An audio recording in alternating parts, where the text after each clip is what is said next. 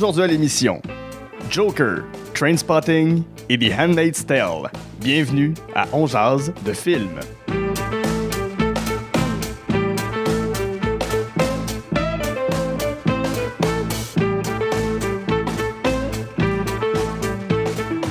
Bonjour à tous et à toutes, c'est Guy à Saint-Cyr, on jase de film. La formule est bien simple, je m'entretiens avec un ou une invitée de ses goûts en matière de cinéma. Ensemble, on passe en revue trois coups de cœur, un film détesté ainsi qu'un plaisir coupable. Ce sont les Goods de Bad and the Ugly de la cinéphilie de mon invité. Et aujourd'hui, j'ai l'immense joie d'accueillir une femme qui fait respecter le consentement sur les plateaux de tournage. C'est très important. C'est, elle a un métier qui est en pleine ébullition. On va en entendre de plus en plus parler dans l'avenir. Je le souhaite. Euh, elle s'arrange pour que nos comédiens, nos comédiennes soient à l'aise dans, à l'aise dans les scènes les plus intimes. Roxane Néron, bonjour. Bonjour Guy. Ah, Comment vas-tu? ça va super bien, merci. Merci d'avoir accepté euh, l'invitation à mon, à mon humble podcast. Je suis très heureux. Grand plaisir, merci d'avoir euh, pensé à moi, de m'inviter. Ça me fait plaisir. J'ai euh, j'ai lu des articles sur toi euh, dans la presse en Journal de Montréal. J'ai vu des entrevues que tu avais données à. C'est juste de la TV. Télé, TV, je me souviens jamais. Euh, j'ai vu quelques entrevues, puis j'ai fait. C'est tellement fascinant comme métier. J'ai envie d'en parler. Puis j'ai fait, ben, Colin, j'ai un podcast pour pouvoir commencer à en parler. Euh, tu travailles pour. euh, Est-ce que c'est une agence Intimédia? Peux-tu me dire ce que c'est? En fait, euh, c'est un service que j'ai parti avec une collègue qui est sexologue. Oui. Toi-même, tu es sexologue, je crois. ou- en fait, à la base, je suis assistante réalisatrice. J'ai un Ok. bac en sexologie, donc je suis sexologue en effet, mais j'ai pas autant pratiqué, par exemple, Mhm. que ma collègue Laurence. Moi, ça fait plus de 12 ans que je suis en production de Ok. télé et cinéma. Euh, quand j'ai vu que ce métier-là existait, j'ai fait oh mon Dieu, mes deux expertises euh, dans la même fonction professionnelle. Et puis euh, c'est là que j'ai parti le service euh, avec avec Laurence. Laurence m'a aidé beaucoup à analyser qu'est-ce qui était offert ailleurs, comment monter un programme, s'assurer que ça répondait vraiment aux attentes du milieu québécois. Parce que coordonnatrice d'intimité, en gros, qu'est-ce que ça fait? Puis ça vient d'où ce métier-là? Euh, je te dirais que ça vient de l'Angleterre, à, a Mhm. priori, Euh, surtout du milieu du théâtre, euh, aux États-Unis aussi beaucoup. Et puis, ça, ça vient de là. Ça vient de. C'est vraiment le mouvement MeToo qui a mis la fonction en lumière, finalement. OK. Puis en gros, ça, c'est de rendre les comédiens et les comédiennes à l'aise de tourner des scènes intimes, de tourner des scènes. euh, Est-ce que est-ce que c'est uniquement les scènes d'intimité ou ça peut être n'importe quel type de scène? Euh, c'est vraiment la- les scènes de nudité, d'intimité. Euh, L'idée, oui, avant tout, c'est de s'assurer que les, les, les, les acteurs, les actrices se sentent en sécurité pendant une scène d'intimité ou de nudité, mais c'est aussi de s'assurer que tout le monde est, est bien compris parce que les intentions de réalisation doivent tout autant être respectées aussi. Mhm. Et donc, c'est- c'est s'assurer que tous les protagonistes impliqués dans une scène sont satisfaits finalement du résultat que la scène va donner. Avant qu'on embarque dans ta liste, je veux toujours savoir, euh, quand je rencontre mes, mes, mes invités, c'est quoi les films qui ont marqué leur enfance dans ton cas? Avec, avec quoi tu as été bercé? Euh, j'ai tout de suite, tu me dis ça, là, la première affaire qui me vient en tête, c'est euh, euh, Le Jardin secret ou La Oui. Petite Princesse. OK. C'est Il me semble que les deux étaient toujours vendus ensemble aussi en magasin. Oui, ça se peut. Mais j'ai jamais été une grande fan de, de cartoon. Je me suis rendu compte de ça. Mon copain adore, adore encore à ce jour tout ce qui est cartoon. Puis c'est ça, je me suis rendu compte dernièrement que j'ai toujours vraiment aimé les, les films, les émissions, que c'était des vrais personnages. Et donc euh, voilà, ce qui m'a bercé beaucoup petite, là, euh, ces deux univers-là un peu euh, mystérieux, mais tu sais que c'est toujours ramené à, au personnage principal là, qui, c'est ça. C'est des personnages principalement féminins aussi. Mm. C'est intéressant. C'est pas. Justement, on n'est pas dans le classique de Disney. Euh, ben, ça s'appelle La Petite Princesse, mais bon, je considère pas ça comme un film de princesse, là. Euh, Non, exact, pas du tout. C'est pas, j'ai pas de, de films de Disney qui, qui ont, qui ont bercé. C'est jamais ça qui, qui, qui est venu me chercher au plus profond de mes tripes. Mhm. C'est vraiment quand j'ai, quand j'ai vu des films que c'était une- une petite fille ou, tu sais, qui était comme, qui lidait, qui pouvait euh, être maître de son destin, un peu, si Oui. euh, je peux dire. Et puis, euh, ouais, dernièrement, j'ai euh, j'ai j'ai beaucoup analysé mon rapport au, au cinéma sur, Ouais. à- à- grâce, à, grâce à, à la fonction. Et, et puis, ouais, j'ai découvert la différence entre le male gaze et le female gaze. Oui, oui, oui. Et, et oui, c'est ça, ça m'a vraiment fait réfléchir sur, euh, sur comment j'ai grandi finalement avec le cinéma, puis pourquoi j'aimais pas certains films, pourquoi. Pourquoi quand, quand certaines personnes me parlaient de grands classiques, moi c'était comme ah bof, puis je me suis tout le temps dit ah c'est peut-être parce que je suis pas cinéphile. Puis en, en comprenant qu'est-ce que était le male et le female gaze, j'ai dit ah ben crème, oui dans le fond, c'est juste que on me l'a pas bien ou on, on m'a pas tout enseigné ce qui était possible de comprendre du cinéma. Ouais, ouais.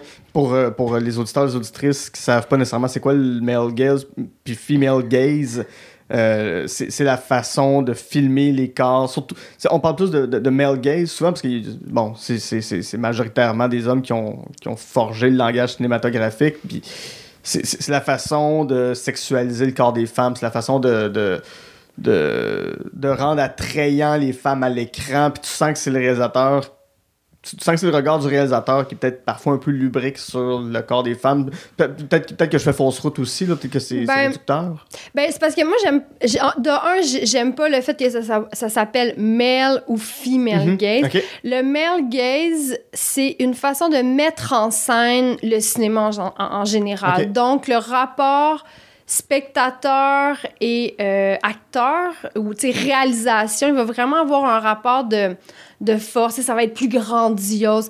Tandis que le female gaze, on est plus proche des personnages. Par Ouais. exemple, en ayant un, un- un- un narrateur. Les- le, le rapport de force est pas. euh, est, est pas présent. On se sent Mhm. vraiment plus proche. Un ou l'autre peut être bon. En effet, le male gaze, ça a été beaucoup expliqué comme on objectifie, mais on peut objectifier les personnages hommes Oui. tout autant. On peut avoir un- un- une shot de, de Brad Pitt vraiment dans le male gaze. tu sais. Donc, c'est vraiment. Ça, ce qui peut être bien aussi. Un n'est pas nécessairement plus mauvais qu'un autre. C'est Mhm. juste que il y en a qui peuvent plus parler à certaines personnes. Oui, je comprends. Ben, rentrons dans ta liste avec ton premier coup de cœur qui est Joker, film quand même assez récent, film de 2019 de Todd Phillips qui met en vedette euh, Joaquin Phoenix, aussi Zazie Beetz et Robert De Niro, mais principalement Joaquin Phoenix. Peux-tu me, me résumer un peu ce film-là, Joker? De quoi ça, de quoi ça parle? De quoi ça traite, ce film-là? Écoute, moi, ça a été un très, très, très gros coup de cœur à- pour plusieurs points. De un, c'est l'histoire du Joker, Ouais. ce personnage célèbre-là qu'on a connu dans plusieurs films, à plusieurs époques également. Et donc, puis, j'aime les méchants. J'aime ça. J'aime, j'aime les films qui font peur. J'aime quand c'est sale. J'ai- J'aime ça, tu sais. euh, et puis, je trouvais que ce film-là, c'était l'apogée du méchant, mais l'apogée aussi d'avoir toute la psychologie d'un personnage. J'ai trouvé ça tellement rafraîchissant qu'on aille... C'est ça, toute la psychologie de pourquoi il en était venu à être le Joker au final. Puis Mhm. j'ai trouvé ça vraiment apporté d'une façon très euh, sensible, très humaine, mais tout en ayant le côté là, sale et méchant. Exact, son méchant. Puis, puis en plus, avec le personnage Joker qui illustre tout ce qui est plus méchant, le rire. Tu sais, il, il- il est profondément méchant. On se souviendra de. Ah non, mais je me mélange souvent, en fait. Mais tu sais, les méchants dans Batman, je trouve qu'ils ont toujours un, un beau côté edgy. Le pingouin, par exemple. Tu sais, ils m'ont toujours beaucoup plu, les méchants dans Mhm. Batman. Étais-tu fan de Batman déjà à la base? C'est un héros que t'aimes suivre, euh, t'aimes suivre les aventures de Batman? Oui, oui, quand même. Ok. là, oui, je suis pas une, pas une fan fan comme comme certaines personnes Mhm. peuvent l'être, mais euh, mais c'est ça Joker, je trouvais que là la façon que c'était amené, j'étais je suis sortie de là puis j'ai fait OK, on est ailleurs, j'en revenais pas comment c'était bon. Ouais. Parce que l'histoire, en gros, l'histoire est quand même simple. Peux-tu nous la résumer? Euh, ben en fait, on suit euh, Joker, je me, je me souviens plus de son nom. euh, Euh, dans, ici, euh, Arthur Fleck. Ouais, c'est ça. Et donc, le pauvre qui a complètement une, une enfance sabotée avec une mère complètement coucou. On comprend rapidement que le pauvre ne va pas bien. Il veut, il va demander de l'aide. Puis je trouve que c'est ça, toute la, la sensibilité. On le voit aller demander de l'aide et retourner, redemander de l'aide. On le voit patauger dans cette souffrance Mhm. interne là qui, qui, qui a puis essayer de s'en sortir puis c'est ça que je trouve le plus le plus fou de cette histoire là puis des méchants au final parce que les méchants ont toute une histoire tu sais Oui. et donc, il va demander de l'aide, ça fonctionne pas.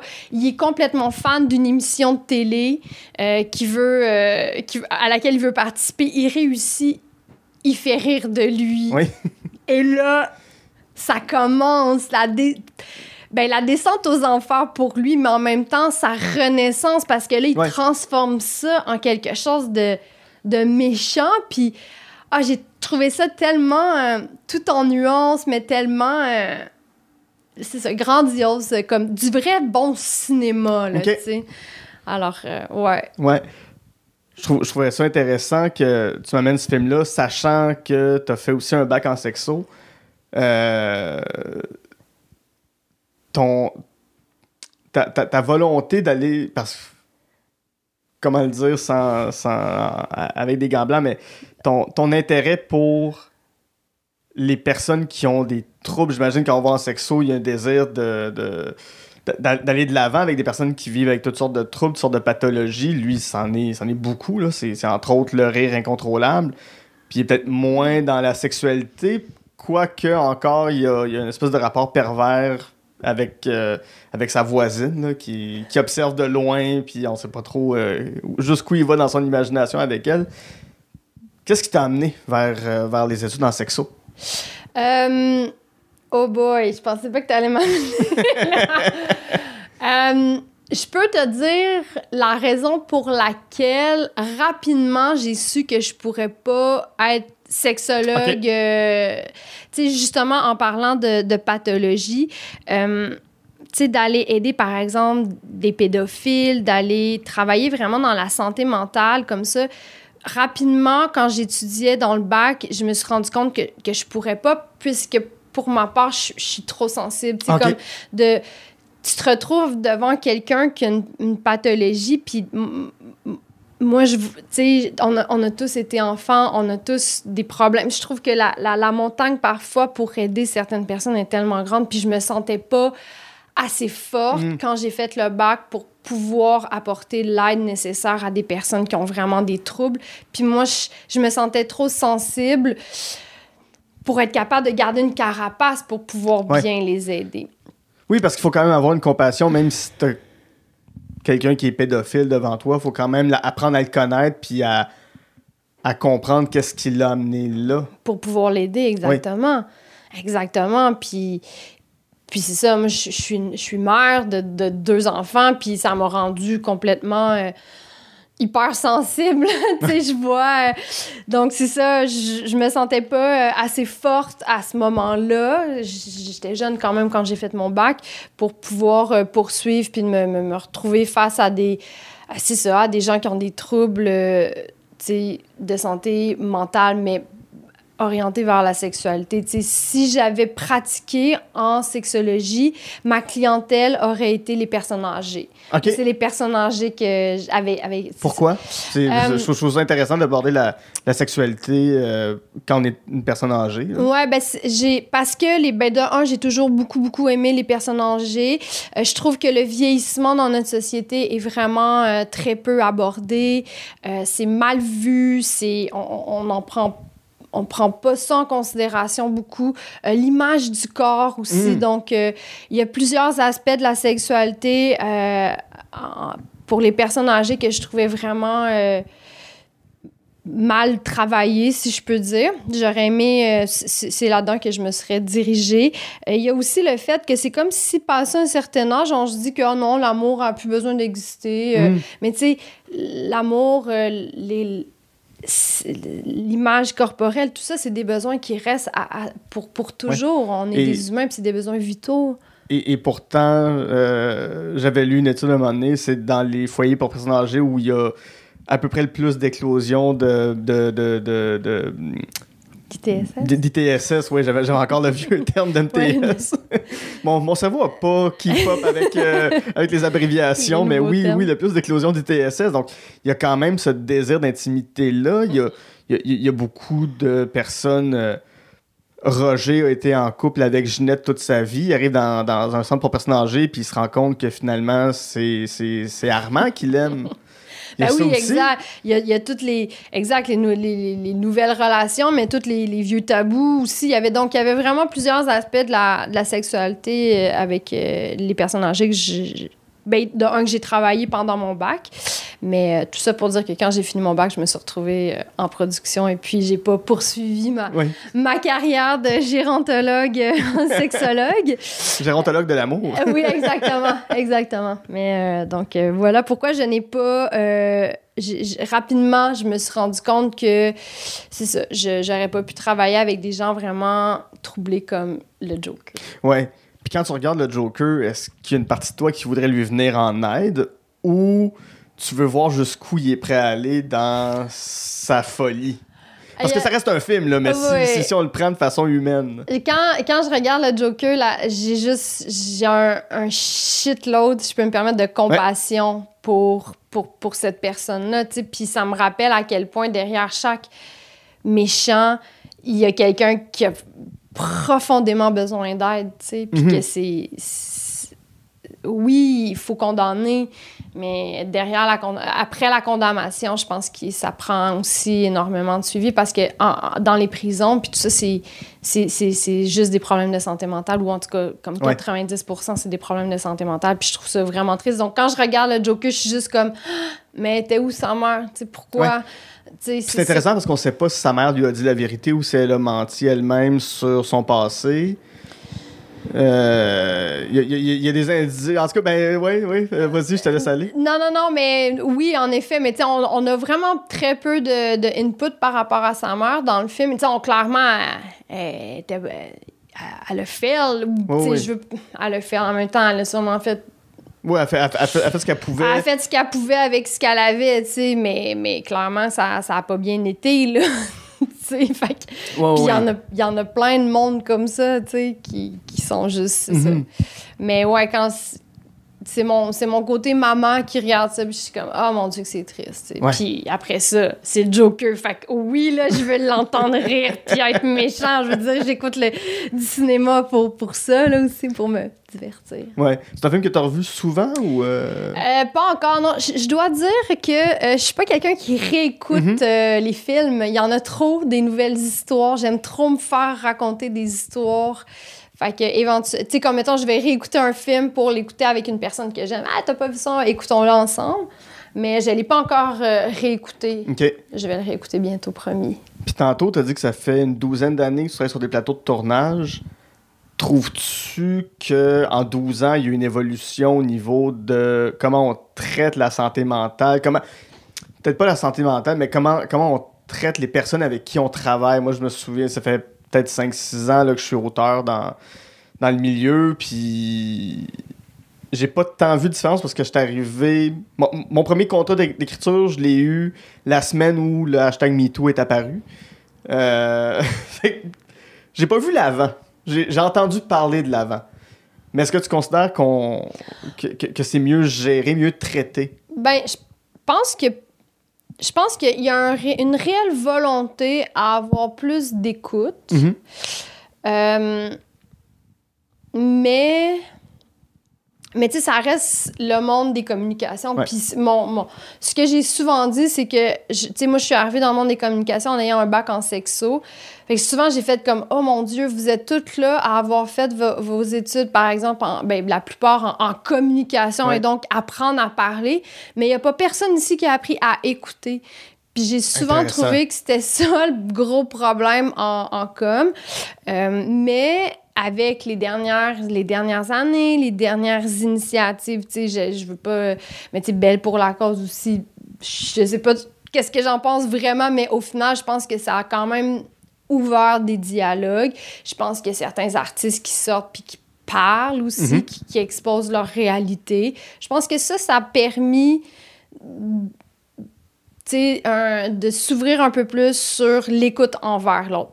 En Mhm. même temps, le- la production, ça reste un, un milieu très compétitif, où est-ce qu'il y a beaucoup de pression, où est-ce qu'il y a pas beaucoup d'argent, où est-ce que, tu sais, faut, faut performer, performer, performer. Et quand tu es dans un milieu de performance, c'est pas nécessairement propice à, à l'écoute active, à faire, hey, tu sais. Fait que je pense qu'on essaie quand même, mais il, va tout le temps avoir du, du travail à faire. là. Il va toujours avoir des améliorations qui peuvent être apportées. C'est fascinant parce que dans Joker, c'est à ça qui est buté aussi. Le milieu des communications qui l'écoute pas, puis Ouais. il veut rentrer dans un monde des communications, dans le monde du spectacle, puis il est réduit à une joke. Non, puis c'était tout l'aspect de l'intimidation, tu sais, le pauvre, il, il a complètement, il a fait rire de lui, tu sais, faire rire de soi comme ça, quand en plus, c'était son rire, puis tu- ah, j'ai, je trouvais vraiment que c'était un film qui était super bien ficelé à tous les niveaux, là, ça m'a vraiment impressionné. Je demande souvent aux gens leur scène préférée, je te, je te le demande, mais aussi la scène qui te tord le plus le cœur, la, la- la scène où tu as le plus de compassion pour le personnage. Euh, c'est quand il est devant la madame, euh, quand il va là, à, à un rendez-vous, puis c'est la dame, c'est comme, je sais pas comment ça s'appelle aux États-Unis, mais c'est genre un genre de CLSC, puis là, il va, Mm. puis il parle. Puis c'est là que tu sens tout, tu sais, qui, qui, qui demande de l'aide, puis qu'elle fait comme, puis là, il parle la bureaucratie, Ouais. puis c'est comme... Puis j'ai vraiment fait comme, c'est exactement ça, puis ça, ça se passe ici, c'est la même chose, tu sais, puis c'est comme... Tu demandes de l'aide, c'est super tough Ouais. de voir quelqu'un où il faut que tu ailles les sous, tu sais. Fait, fait que l'aide en santé mentale est très, très, très peu accessible. Puis je trouvais que cette scène-là le démontrait bien, tu sais, que lui, il va, puis qu'il le demande, puis que ça marche pas. Tu sais, qu'est-ce qui se serait passé si cette femme-là aurait fait comme, OK, je te prends la main, puis on le fait, puis... Mhm. Prise en charge du système. Exactement. Fait que ça, c'est la scène qui m'a le plus touchée. Puis la scène la meilleure, c'est, c'est la fin. Là, quand tu le sens qu'il là. rit, là, puis qu'il est comme là, là, il, là, il s'assume, puis il est fort. Il s'assume, puis il est fort de complètement la mauvaise façon, tu sais. Mais c'était, c'était, c'était bon. J'ai aimé ça. Génial. Écoute, on va passer à ton deuxième coup de cœur, qui est Train Spotting, film de 1996 de Danny Boyle, euh, qui, qui, qui- qui a révélé à la face du monde Ewan McGregor, le grand Ewan McGregor. Il y a aussi euh, Johnny Lee Miller, Kevin McKidd, Robert Carlyle, des, des, des acteurs malheureusement qu'on connaît moins, mais tout le monde dans ce film-là est au sommet de son art et au sommet de son jeu. Un peu la même question que tout à l'heure, ça raconte quoi Trainspotting C'est quoi l'histoire de ce film-là? Euh, je veux juste dire, ça, c'est Oui. le seul film que j'ai écouté plusieurs, plusieurs, plusieurs, plusieurs fois. Ça, puis La Petite Princesse, mais Oui, Transpotting. mais on n'est pas dans le même univers, mettons. Non, mais... euh, ok, Pas les Trans- mêmes enjeux. C'est ça. Euh, Transpotting, c'est l'histoire euh, d'un gars, encore je m'excuse, je, me- je suis vraiment pourrie avec les noms, euh, qui fait de l'héros avec ses, ses chums. Ouais, parce qu'il n'y a rien d'autre à faire. Parce que c'est ça, il tombe en amour avec une jeune, euh, je- ça doit être au collège, elle doit être fin secondaire, collège, euh, il tombe en amour avec, euh, mais continue quand même à, à faire de l'héros. Il y a comme un un merde qui se passe avec, euh, avec de l'argent, puis il se retrouve. En tout cas, tout va mal, il fait de l'héros. Mais moi, ce film-là, de un, je l'écoutais, c'est sûr que j'étais vraiment. J'étais toujours en état second. Euh, donc, c'est pour ça que visiblement, je te raconte pas toute bien l'histoire. Le gars, il fait de l'héros, le gars, il fait de l'héros. Mais. T'as fait de l'héros? Non, non, non, non, non. Non, non, non, non, j'ai- non. j'ai eu peur, c'est ça Non, que non, non, mais je vais juste raconter que le, le genre, c'est quoi l'histoire? Ben, le gars, il fait de l'héros. Mais, Ok. euh, excuse, je voulais pas te faire. Non, non, j'ai pas fait d'héros. Non, non, mais je veux dire, ça, ça t'appartient. Mais je crois que t'avais quand même des belles dents pour quelqu'un qui aurait fait de Ah, l'héroïne. Mais ce que j'ai. euh, ce film-là, en fait, c'est que ça commence en parlant de choix. Hmm? Puis c'est ça qui m'a marqué, puis c'est pour ça que ce film-là, il revient souvent dans ma tête sur euh, la, la- la notion de choix. Il commence le film en parlant de ça, il finit en parlant de ça, en, en- faisant cette énumération-là de choisir, choisir ça, choisir ça. Puis il y a comme une espèce de réflexion sur la société de consommation dans laquelle on vit, la société, euh, c'est ça, tu, fais des enfants, tu fais ta vie, puis c'est c'est genre, c'est ça, c'est c'est ça la vie, ça se résume à ça? Mhm. Puis lui, faire, ouais. au début, il fait comme, ben non, moi j'ai choisi de faire de l'héros, tu sais. Puis là, le film est là-dessus, puis là, ben, tu sais, tout, tout se passe, puis à la fin, il choisit de faire un autre choix, tu sais. Et puis, euh, c'est ça qui m'a marqué parce que je suis rendue... euh, je suis rendue quand je suis rendue à 39 ans puis ça reste ça depuis depuis que j'ai écouté ce film là À quel âge tu l'as vu pour la première fois? j'avais 14 OK. puis c'est juste ça la Et vie depuis, euh, je pourrais en mettre, mais 25 ans à peu près, ouais. Oh. Depuis, depuis 25 ans, ce film-là t'accompagne. Oui, oui, oui, complètement, parce que que c'est juste ça, la vie, c'est de faire des choix tout le temps. Mm. Tu es tout le temps confronté à un choix. Puis de faire, faire le choix. C'est parce que tu peux finalement ne jamais faire de choix, puis être là, puis tu stagnes. Si tu fais pas de choix, tu stagnes. Ouais. Et puis donc, ce film-là, c'est OK, là, il faut que je choisisse, puis il faut que je prenne ma décision. Tu sais, parce que c'est ça, au final, un choix implique une prise de décision, puis prendre des décisions, c'est super Ouais. Tough dans, dans notre vie, dans notre société. Puis, puis ouais, ça m'a vraiment marqué sur, sur ça, tu sais, au final. Puis, puis ben, c'est sûr que là, le choix de ce que la société nous impose ou nous a amené beaucoup à, c'est ben, faire des enfants, s'acheter une télé, s'acheter une maison, avoir un couple, faire ta vie, puis Ouais. ah, OK, c'est ça. Puis, et- et-tu toi, parce que tantôt tu m'as dit que t'as des enfants, donc est venu un moment où t'as fait ce choix-là d'avoir un enfant. Deux fois. Deux fois, oui, deux Dans fois ce- prendre cette décision-là. Non, mais dans fois. le sens que deux fois, avec deux. Genre, j'ai fait la première. Je l'ai fait une première fois avec, le, avec un chum, faire l'enfant, essayer de faire. Ah non, ça n'a pas marché. OK, on se sépare. Euh, OK, je un- Tu sais, je Ok, l'ai. euh, euh, la, la liste de choix de. Puis ju- juste le choix d'avoir un premier enfant doit être immense. La liste des décisions, la liste de ce qui, de ce qu'on décide qui va changer.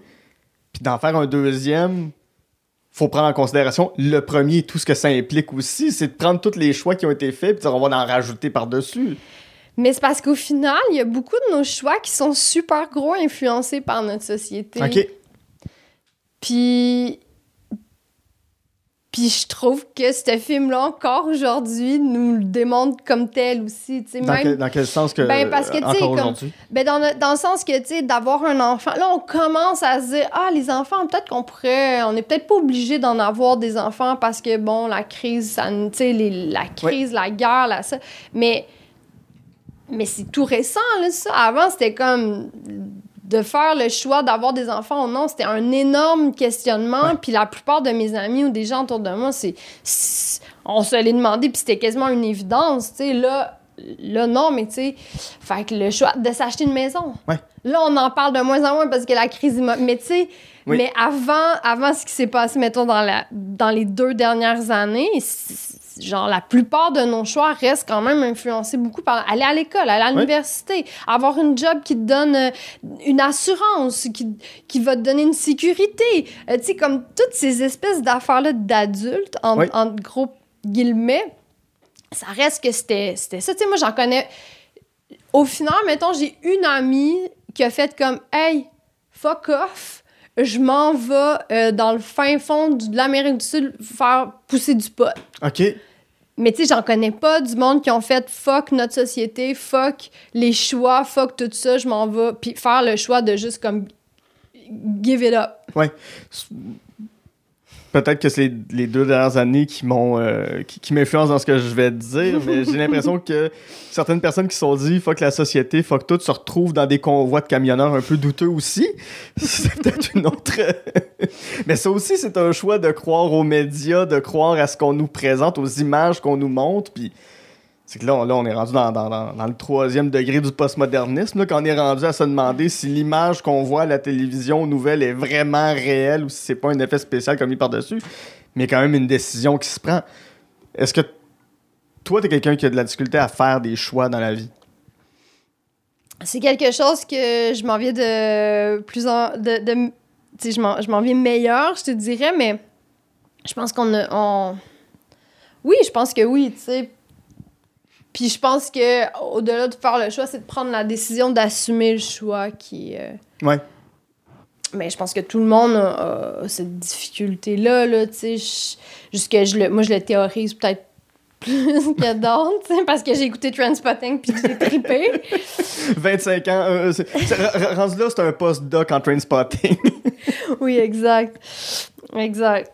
Mais. euh, Non, mais c'est ça, tu sais, comme par exemple, autour de moi, quand j'ai.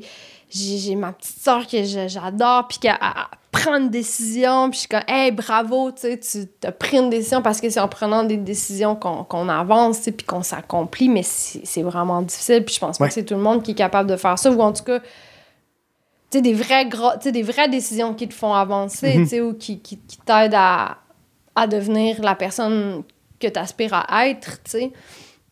Puis, ben, c'est ça que, que Trendspotting m'a fait réfléchir tout au long de ma vie, tu sais. Ouais.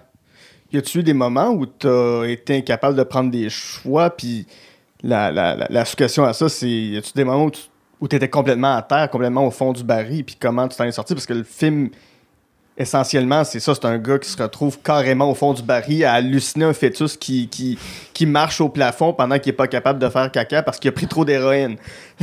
Quelle scène hallucinante. Ça, s'il existe, les amis. ah oui, complètement. Mais je pense que tu sais, moi, j'ai fait un enfant à 19 ans. Euh, j'ai fait le choix de faire un enfant à 18 ans. Le choix de le garder aussi. Exactement. Puis je pense que c'est ce qui m'a permis de pas me rendre où est-ce que c'est quoi son nom? J'ai un blanc. Euh, où est-ce que ce personnage. Euh, au personnage de One McGregor? Ouais, exactement. Ouais, j'ai malheureusement pas noté son nom. Mais... Des fois, des fois, souvent, en fait, dans ma vie, je me suis retrouvée dans un moment où est-ce que. Je, oui, où est-ce que j'aurais pu être dans le fond du baril, mais en ayant des enfants, tu peux pas te le permettre autant parce que tu penses, tu penses à eux puis tu dis, OK, ben non, je vais me lever puis je vais le faire parce que t'as t'as pas le choix.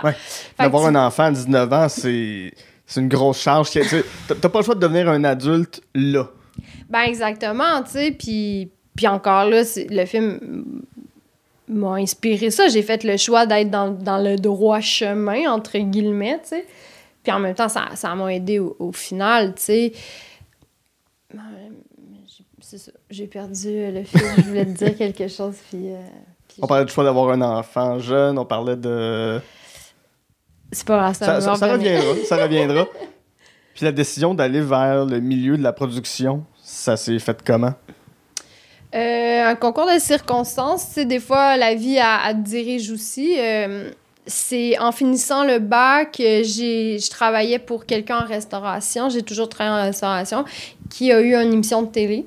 Et puis donc, elle m'a amené sur le show de télé pour l'aider à être styliste culinaire. Après coup, sur le même show, j'ai aidé à, élaborer les recettes, à faire la correction et tout ça. Puis après ça, les contrats se sont, euh, se sont enchaînés euh, de fil en aiguille. Tu sais, ça, ça reste beaucoup une histoire de contact. Puis de... Alors, euh, c'est comme ça que j'ai continué à être dans, dans, le milieu de la télé. Mhm. Ton moment préféré dans Trainspotting?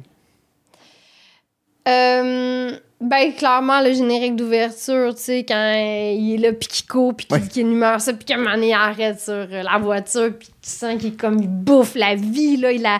Tu sais, ça va bien encore, là, il est pas dans la descente aux enfers de sa consommation de drogue, il a l'air d'aimer ça hmm. encore, tu sais. Ça, ou quand il est avec euh, sa, sa, sa, jeune, euh, sa jeune amoureuse, puis qu'à un moment donné, elle le remet à sa place, là, puis qu'elle dit, là, t'es comme, t'es un peu une merde. J'ai beaucoup aimé son personnage à elle, tu sais, qui est vraiment pas sais, cocoon, là, elle se laisse pas marcher ses pieds, puis euh, elle, leur met à sa place, puis à un moment donné, elle le gosse. Fait qu'elle fait juste le laisser. Tu sais, je trouvais que ça fait, c'était rafraîchissant de, de, voir un personnage féminin, surtout à, cette époque-là, tu sais, qui était comme juste, juste normal, juste comme. tu sais, elle, était pas là pour être cute, elle était juste là pour être sa blonde, puis si ça faisait plus son affaire, elle était capable de s'en aller. Je trouve que c'est un, un, film Trainspotting qui. Euh, qui fonctionne beaucoup avec les. Ben, c'est un, film que je pense qu'il faut voir à l'adolescence. C'est primordial. J'imagine c'est ben, ça, à 14 ans.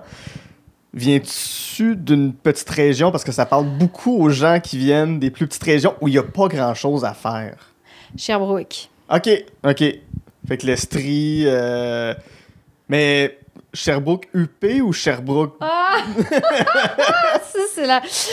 Ouais, T'étais-tu à Michel Montcalm ou dans une autre école un peu weird? Est-ce que tu connais Sherbrooke, là, clairement. oui, j'ai beaucoup d'amis qui, viennent, qui sont allés à l'université ou au secondaire. Là ok, ouais, j'allais au collège Mont-Notre-Dame. Ok. Fait que, ouais, j'étais comme la, la fille, là. J'avais mon uniforme, puis. Euh, ouais, j'allais au collège. Fait que. Euh, je sais pas si c'était UP, mes parents, ils n'avaient pas nécessairement. Euh, beaucoup d'argent, là, tu sais ma mère me le disait qu'elle s'endettait pour pouvoir m'envoyer au collège, là. Fait que.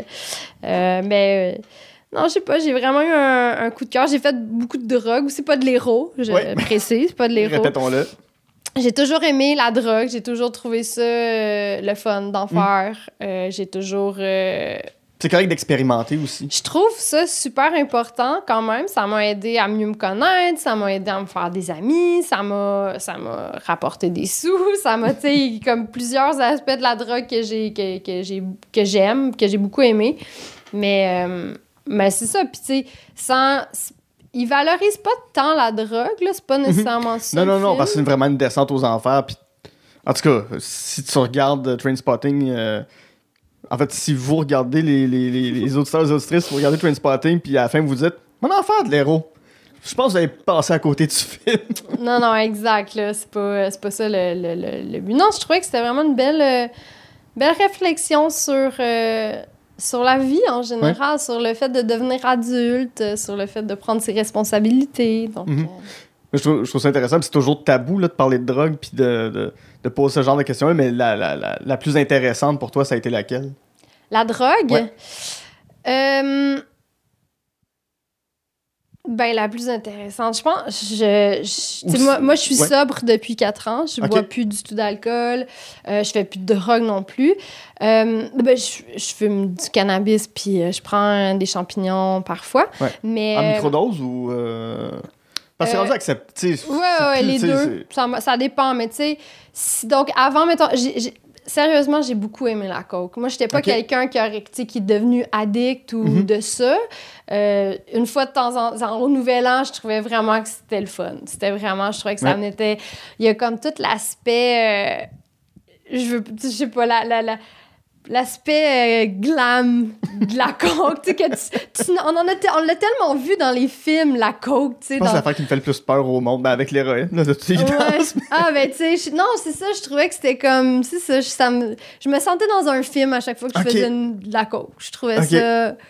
Je trouvais ça. euh, C'est ça. Je trouvais ça le fun, puis j'avais pas envie d'en refaire le lendemain. J'avais pas envie d'en refaire pour un beau, gros, Ce qui, gros ce qui est très bien, ce qui est, Ouais, ce qui est- ce qui c'est est très bon parce que les, les gens que je connais, puis bon, euh, tu travailles en télé, en cinéma un peu, Ouais. il y en a beaucoup, là. Ouais, ouais, non, c'est ça. Peut-être plus, ben, ouais, peut-être plus avant que maintenant, là. ça, ouais. Il y, a- il y a des phases pour la oui, là. c'est vrai, c'est vrai. Mais non, c'est ça. Puis, j'en ai jamais acheté, on m'en offrait. Puis, c'est ça. Je trouve vraiment que ça amène une espèce d'autre dimension au party tout en restant un peu euh, chic, là, si on veut. là. J'aimais quand même ça. Mais euh, sinon, ouais, les champis, euh, je trouve ça. je- Sérieusement, les champis, je trouve ça révolutionnaire Ouais. pour la vie en Ouais. général. Puis même pour la santé mentale, même pour Complètement. Je- juste amener ton cerveau ailleurs, juste pour. C'est un reboot de tes, Oui. de tes, de, de tes neurones. Exactement. Puis euh, je suis vraiment. euh, J'ai juste hâte que les recherches, les avancées qui avaient été commencées back in the days puis qui ont été arrêtées à Ouais. cause de plein de raisons. Mais euh, ouais, je trouve ça vraiment révolutionnaire, les, les champignons magiques. Je... Super, puis c'est.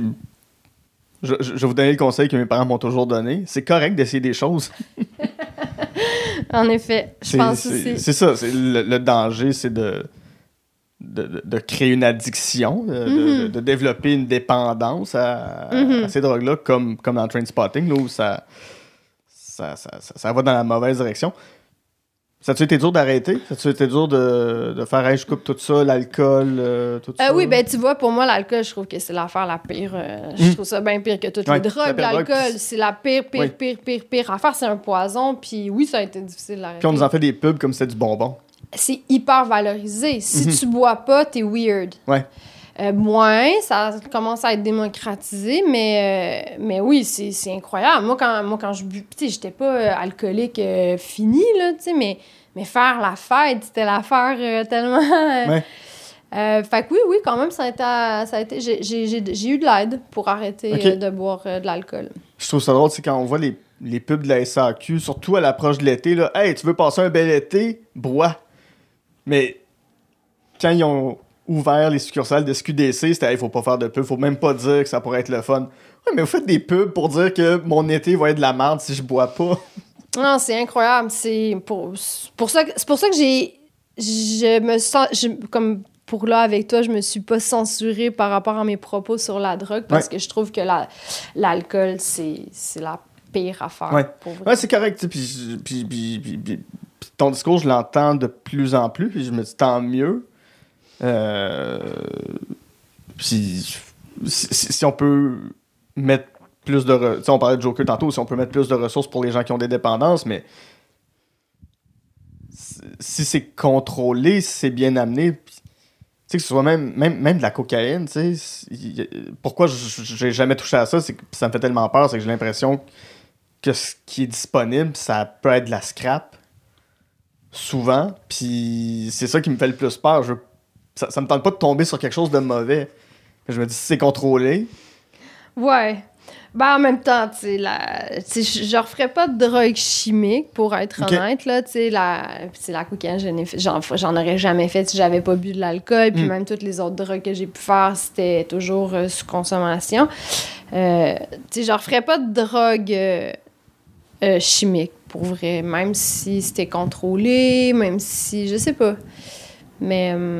je pense que tout est dans l'équilibre, peu importe. Il y, a- il y a plein de personnes autour de moi qui boivent puis que c'est zéro problématique puis sont capables de bien le gérer. Mais j'en vois plein aussi que c'est comme Ah, peut-être que là, tu devrais peut-être un petit prendre, prendre un pas de recul Ouais, puis ouais, analyser ça. Ben, je, je, je- je les nommerai pas, mais j'ai deux amis en six mois qui ont failli mourir là, de, de- de trop d'alcool. Hum. Ah, je te crois. Tu vois jusqu'où ça peut amener. Deux, deux- deux amis très proches. Puis j'étais comme, mais là, on va-tu les perdre? Là? C'est- ça me tente pas. Puis tout ça parce qu'ils boivent trop. Ben, moi, c'est grâce à deux de mes amis que j'ai arrêté de boire, qui ont fait une intervention avec moi, qui ont fait Hey, tu sais, peut-être que. C'est souvent, c'est régulier. Pardon? C'est souvent, puis c'est régulier, tu presses slacker un peu. Genre. Ben, c'est surtout que je- moi, quand je commençais, j'arrêtais pas. ok. Donc, euh, c'était, moi, j'aurais pu faire la fête, là, jusqu'à. Mais tu sais, c'est ça. Puis c'est juste que quand tu fais la fête puis que t'es pas capable d'arrêter, mais ça se peut qu'à un moment donné, pendant la soirée, euh, tu sois juste pas là, puis c'est juste plate, puis que t'es pas la personne que t'es supposé d'être, tu sais. Puis mes amis, ils m'aiment, puis bon, je dis, ah, tu sais, c'est plate parce qu'on n'a plus accès à la vraie rock, ça fait peut-être qu'il y a un problème, puis c'est ça qui s'est passé. Je, je, je reviens un peu à Train Spotting, mais à, à ton métier de coordonnatrice d'intimité Oui. aussi. Oui. Il y a des scènes très rough, des scènes très dures. Le, le film est loin dans ma tête, mais il n'y a pas nécessairement des scènes à charge sexuelle dans le film. Peut-être. Euh, pour l'acteur, faut, faut qu'il se mette quand même dans, dans- la tête, je m'en vais tourner ça. là. Euh, comment, comment tu procèdes avec les comédiens et les comédiennes pour les rendre à l'aise de tourner les scènes qu'ils ont à faire? Euh, ben de un, je leur demande comment ils se sentent par rapport à ça. Euh, c'est sûr que d'avoir le plus d'informations possible par rapport aux intentions de la réalisation aide. C'est comme moi, je leur présente la scène euh, plus élaborée que ce qu'ils ont lu dans le scénario. Donc, Ouais. d'avoir plus de détails, ça aide à mieux comprendre. D'avoir l'intention de réalisation, de savoir les plans au niveau technique, tout ça, ça, les, ça aide aussi à, à se faire une idée de comment ça va être tourné. Après ça, euh, je leur demande s'ils ont des trucs pour simuler, tu sais, comme si on est dans une relation sexuelle ou si c'est demandé qu'il y ait un orgasme, je leur demande si- s'ils ont eu des trucs, s'ils ont appris à jouer ça. OK. S'ils en ont pas nécessairement eu, on essaie d'en trouver ensemble, puis on essaie de travailler ça aussi. Parce que c'est très intime de montrer sa propre face d'orgasme ses propres gémissements. Exact, exact. Fait que c'est de trouver, c'est ça, c'est de leur, de leur, de leur donner des trucs pour s'assurer qu'ils préservent leur intégrité par Mhm. rapport à qu'est-ce qui qu'est-ce qu'il y a à tourner après coup. Tu sais, qu'ils finissent leur journée de job, fassent comme, bon, ben, j'ai fait ma job, mais j'ai pas dévoilé qui j'étais dans ma vie sexuelle. J'ai vraiment, je suis restée dans mon rôle. Puis, ça. Donc, juste d'avoir ça en tête, ça, ça les aide énormément. là. Super. Puis suis content que ce métier-là existe. Merci. Pour vrai. Merci Puis on n'en parle pas beaucoup parce que c'est- quand même nouveau. Mais tant mieux. Puis espérons que dans l'avenir, soit de plus en plus fréquent d'en avoir. Puis voilà. Voilà, c'est tout ce que j'avais à dire sur ton métier. Merci. Ton troisième coup de cœur, puis tu me l'as dit, t'es plus une fille de série télé plus que de film. Euh, puis ton troisième coup de cœur, c'est une série télé, mais qui est très cinématographique, des Handmaid's Tale, qui est une série d'HBO, euh, qui, qui- qui- qui a- commencé en 2017. Ça en vedette Elizabeth Moss, euh, qu'on a pu découvrir dans Mad Men, euh, qui faisait, qui faisait pas Peggy, mais qui faisait, bon, son nom m'échappe dans Mad Men encore une fois. Joseph Fiennes, Anne Dowd et, et Yvonne Strahovski. basé sur l'œuvre de Margaret Atwood, sur, sur, sur- sur le roman de Margaret Atwood. C'est quoi The Handmaid's Tale? Oh my God. Là, on pourra en parler du convoi de... La liberté. Allons-y, je veux. Mon Ouvrons Dieu, toutes les portes. Écoute, c'est tellement. C'est tellement gros comme histoire, c'est tellement collé à notre réalité, c'est tellement vrai, ça ça me, ça me perturbe à un autre niveau, c'est incroyable. C'est, euh, ça se passe à Boston, à notre époque, ben avant pandémie, bien évidemment. Mhm. Et puis, euh, il y a des... euh, il y a des manifestations qui se passent euh, dans les rues de Boston, mais euh, June, la personnage principale qui travaille en communication et journaliste, elle voit ça, elle a un kid, elle n'a pas tant le temps d'aller manifester, comme bah, ça va passer, tu sais. Complètement collé à notre réalité. Je veux dire, moi, une manifestation, je suis comme, ah, pff, oui, j'aimerais y aller, mais bon, pas le pas temps, sais. lesquels, là, mais. Ben, c'est ça. Non, mais tu sais, là, c'est comme. Puis, euh, finalement, les manifestations, je me souviens plus exactement, mais c'est, mettons, on va dire, c'est l'extrême, euh, une extrême politique. Je veux pas, je sais plus si c'est l'extrême droite ou, tu sais, je suis pas assez calée en politique, mais c'est un parti qui prend le pouvoir Mhm. et qui instaure leur loi. Euh, c'est, c'est quoi? C'est, je l'ai sur le bout de la langue, le nom de leur parti, mais... Enfin, et puis là, euh, essaie de s'échapper avec son conjoint et sa petite fille, et puis euh, ça ne fonctionne pas. Elle, est prise, elle et sa fille, puis son, chum réussit à, s'évader. Ce que je trouve complètement incroyable, c'est que ce parti-là, dont le nom m'échappe encore, ah, j'aimerais ça le retrouver. Euh, c'est ça, la République de Gil- Gilead. Euh, c'est qu'ils ont, ils- ont quand même des des enjeux louables dans Mhm. ce sens que eux c'est que y a le, le niveau de fertilité des femmes baisse énormément euh, à cause des engrais à cause de la pollution et puis là ce qu'ils veulent c'est revenir à des valeurs vraiment roots OK. Et donc pour Très, que les- très traditionnel, très. euh, extrêmement traditionnel et donc de revenir à, à- pour que les, les, les femmes redeviennent fertiles. Mais tout ça passe par, par de la hiérarchie complètement déséquilibrée parce Mhm. que c'est les femmes qui écopent. Et donc, ça montre vers, vraiment à l'extrême tout ce qui se passe de, de, de, de pas correct dans notre société depuis, depuis vraiment longtemps. Mais somme toute, c'est ça, c'est qu'on. Tu sais, euh, Serena Joy, la. la euh, Serena, la, la, la, femme qui a parti ça, qui était une, une femme vraiment euh, éduquée, c'est une avocate, et puis elle part ce, ce parti politique-là avec son conjoint, puis tout ça vient plus gros qu'elle, puis Mhm. elle-même semble dépassée, mais est tellement elle est tellement drivée par son désir d'avoir un enfant qu'elle en perd elle-même ses, ses, ses repères. Et puis là, ben, c'est- l'histoire est tellement euh, élaborée, puis tout ça, mais je trouve que ça.